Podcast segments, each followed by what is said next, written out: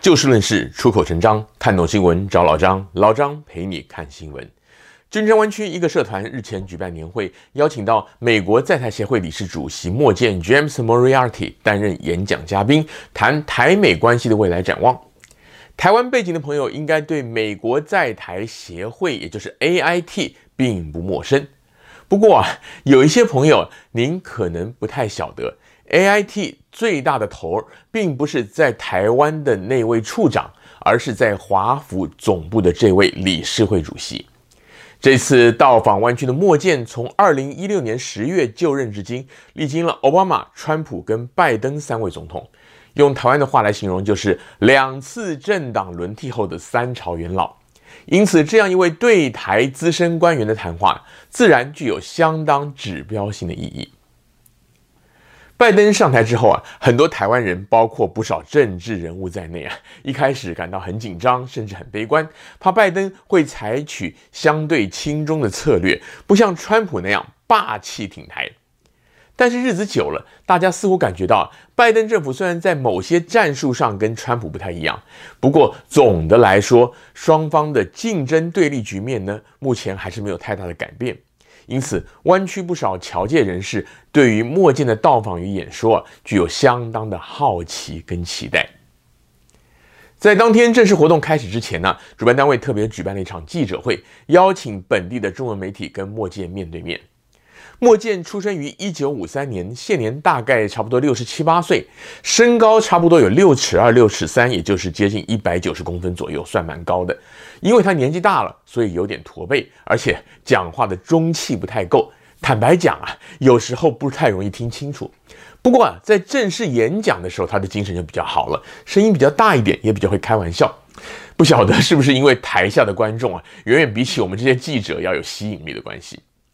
在演讲当中啊，莫健他会提到台湾的贡献，好比说去年新冠疫情爆发之后，台湾的防疫成就、口罩外交、台湾 can help 等等。他也聊到他三十几年前首次派驻台湾工作的时候啊，最喜欢去吃的那一家牛肉面店这一类的话。总的来讲啊，台下的观众大体上应该是很满意的，而且也会觉得美国跟台湾之间的关系紧密，甚至还会觉得美国会站在台湾这一边。如果您对于当天的这个记者会还有演讲有兴趣的话，您可以到我们的优视频道，也就是 U Channel TV 的 YouTube 的网站，它的专属频道里面去搜寻一个 playlist，也就是节目清单，叫做“优视新闻现场直击”，您就可以观看当天的实况录影了。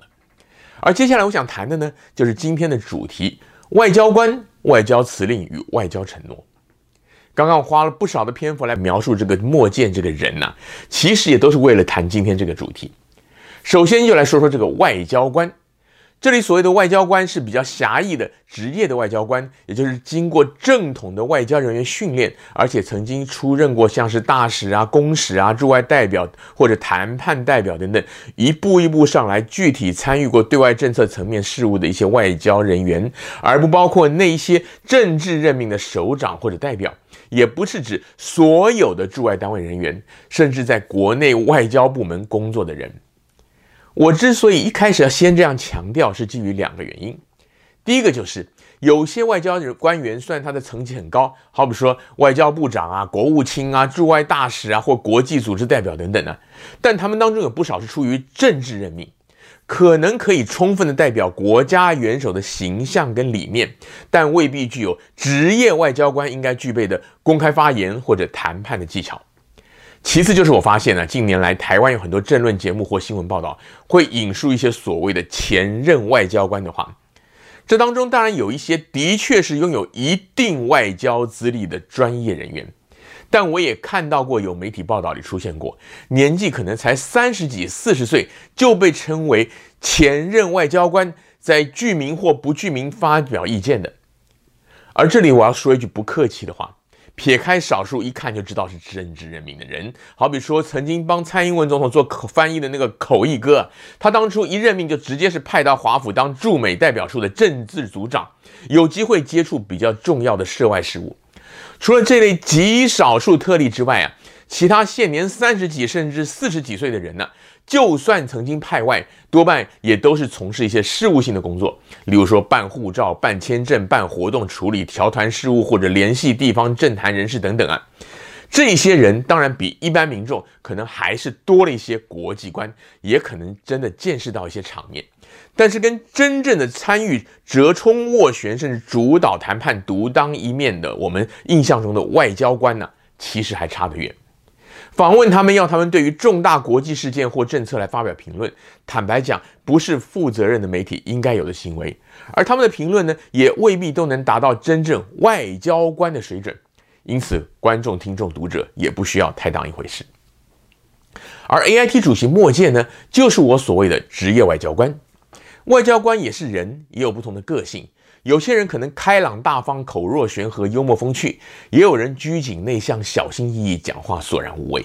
但只要当到职业的外交官，都会留意两件事情：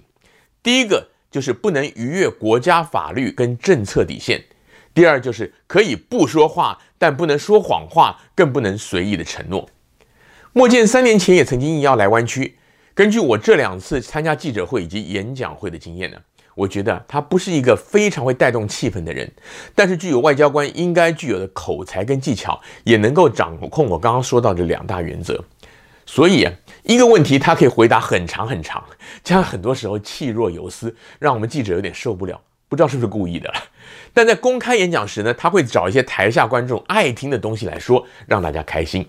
比如说讲到台湾呢，除了刚刚提到的夸赞台湾的防疫成就与透过口罩外交来协助国际社会以外，他还会说啊，他觉得台湾人，特别是差不多四十岁以下的人，心里面都有一块所谓的民主晶片，也就是说，民主自由的观念早已内化在台湾的青壮年人他们的心目中，而这个跟美国的自由民主核心价值非常的类似。我想啊，只要是台湾人，特别是四十岁以下来自台湾的人，听到这番话，应该都会挺开心的。但这个跟台美实质关系其实没有具体的关联，充其量只是一种氛围的描述，而且是他个人主观认定，算是一种外交辞令跟说话的技巧。而在谈到具体的台美关系时啊，莫健就会回到具体的政策跟法规框架当中。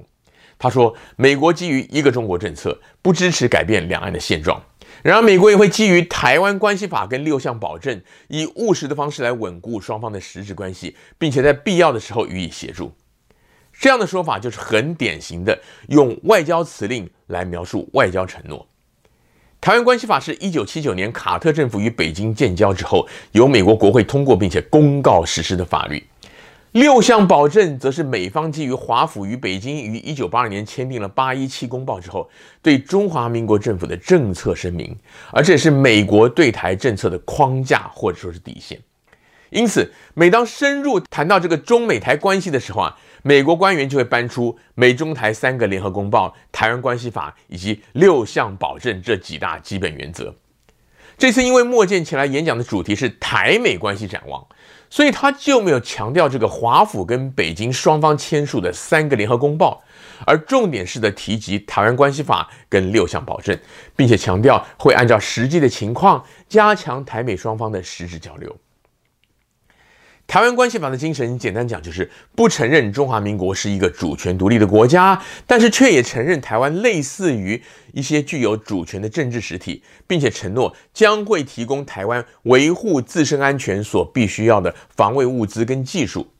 而六项保证则包括美国并未对台湾军售设定期限，不寻求调停两岸关系，不施加压力要两岸谈判。对台湾主权方面的长期立场不改变，以及先前的八一七公报内容，并不表示对台军售之前呢，会先去征询北京方面的意见等等。也就是说啊，莫建也好，其他美国官员也罢，在对外发言时，就算对台湾的民主现况赞赏有加。面对跟台湾主主权独立啊有一点点相关主题的时候呢，他们就一定会拉回到这个台湾关系法跟六项保证的主轴，而这其中就包括了美国不会企图改变两岸关系或要双方谈判，也不会改变对台湾主权的长期立场。而这个美国对台湾主权的长期立场呢，就是台湾关系法说的不承认中华民国，也就是蔡英文总统常常说的这个中华民国台湾是一个主权独立的国家。因此，或许台湾有可能在一些事务性的议题上，透过美国协助与外交人员还有政府方面的努力呢，有所突破，而也可以借由政府跟外交人员的努力，达成一些有意义的实质交流。但对于那些觉得美国会帮助台湾对抗中共，从而以台湾名义逐步的加入国际组织，甚至更改国号独立建国的人呢，老张只能说，你们想太多了。国内那些立场鲜明的政论节目评论就不提了，就算是美国外交官乃至于政务官发言人他们说的话呀，我们也要懂得如何抽丝剥茧，分辨哪一些是场面话、客套话，哪一些具有实质意义，也就是要能够读懂、听懂外交辞令。更重要的是要明白人家的政策基础是什么，原则跟底线在哪里。当然。没有什么政策是不可能改变的。如果对方的原则跟我们的理想有冲突的话，我们还是可以长期的努力耕耘，设法去改变整个的局面。但在这些改变还没有发生、没有实现之前，我们还是不应该有过分的幻想，导致于被政客煽动、操弄，做出一些不切实际甚至过激的举动。